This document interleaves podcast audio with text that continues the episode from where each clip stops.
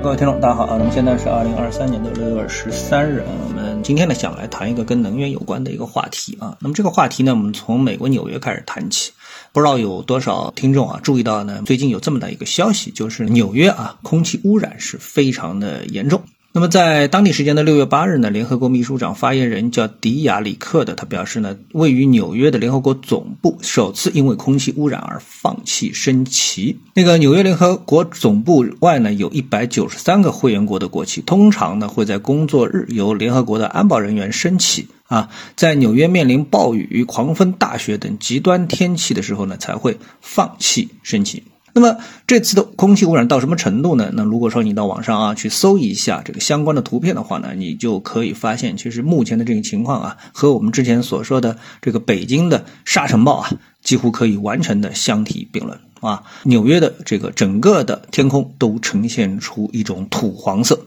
啊，有一种末日的感觉。在六月七日的时候。截止到下午五点，纽约的空气质量指标呢是达到了四百八十四啊，极限值啊是五百这样的一个危险的级别。那么纽约的空气质量指标呢在一百左右呢是正常，超过一百五呢就是不正常。啊，其他的我就不多说了，因为用语言很难来描述啊，图片式的这种场景啊，因为只有你在网上去搜一下这样的相关的图片，你才能够有直观的一个感受啊，很难想象这个一直我们认为的纽约啊，或者是欧美的这种蓝天白云啊，会变成啊一个土黄色，变成沙尘暴式的土黄色。那么看到这些消息的时候呢，呃，无论是网上的评论，还是我的第一直觉啊，或者说是网上的评论启发我，我觉得哎，这个讲法也是有道理的。什么？就是为什么？因为大家肯定要问个为什么，就是纽约会出现这样的一个突然的气候的一个恶劣啊？那大家说啊，有人就是这么来留言评论说，这个制造业回归。哎，这一想啊，这句话啊，这个背后可以说是意味深长啊，因为我们都知道，大家谈论的这个中美贸易战啊、矛盾啊、脱钩啊等等之类的啊，那么都指向呢，美国呢是想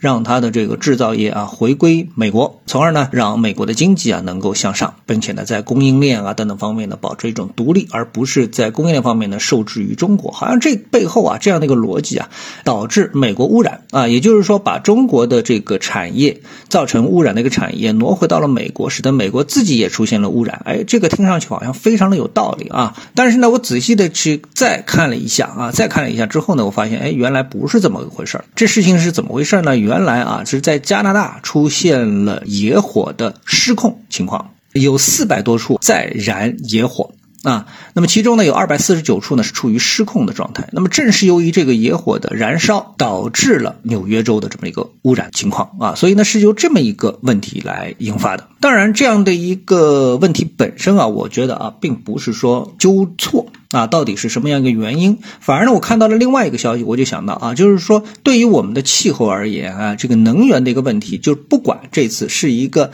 真的所谓的呃产业回归美国导致的这个污染，还是美国真的被污染了，能源方面的这种运用导致的气候的污染啊，实际上这个问题始终存在，特别是在中国。啊，所以呢，我在看到今天呢有这么一则消息啊，这什么消息呢？就叫历史性超越，中国的非化石能源发电装机容量啊，占比超过百分之五十。那么，据发改委介绍，近三年呢，中国加快能源转型的步伐，在沙漠、戈壁和荒漠地区规划建设了大型的光伏分电基地，完成煤电机组节能降碳改造、灵活性改造和供热改造，超过四点八亿千瓦。那么历史性的啊，我们说这个占比啊，历史性的超过了化石能源发电装机的一个容量。那么这个问题呢，我觉得啊，就之前我们来理解啊，就是在二零二零年的时候，中国提出要力争在二零三零年前实现碳达峰，二零六零年前实现碳中和的发展目标。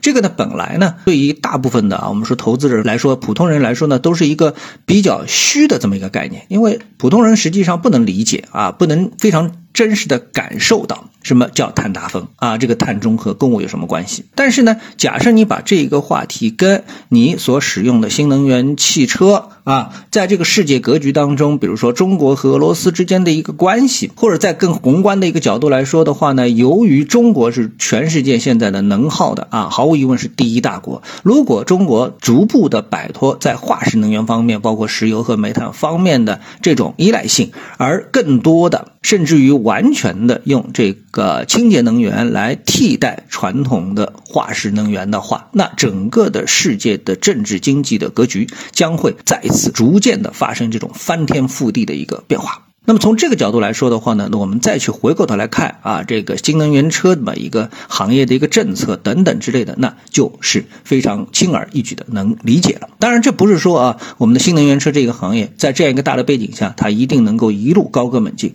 这本身它还有自己的市场规律的这么的一个影响。但是我们从宏观的角度去理解中国的能源升级计划。我觉得呢，应该说是更能够驾轻就熟啊。好，那么今天呢，主要是把这样一个信息跟大家分享一下，看是不是能够对大家啊理解中国的能源政策有一个帮助。好，谢谢各位收听，我们下次的节目时间再见。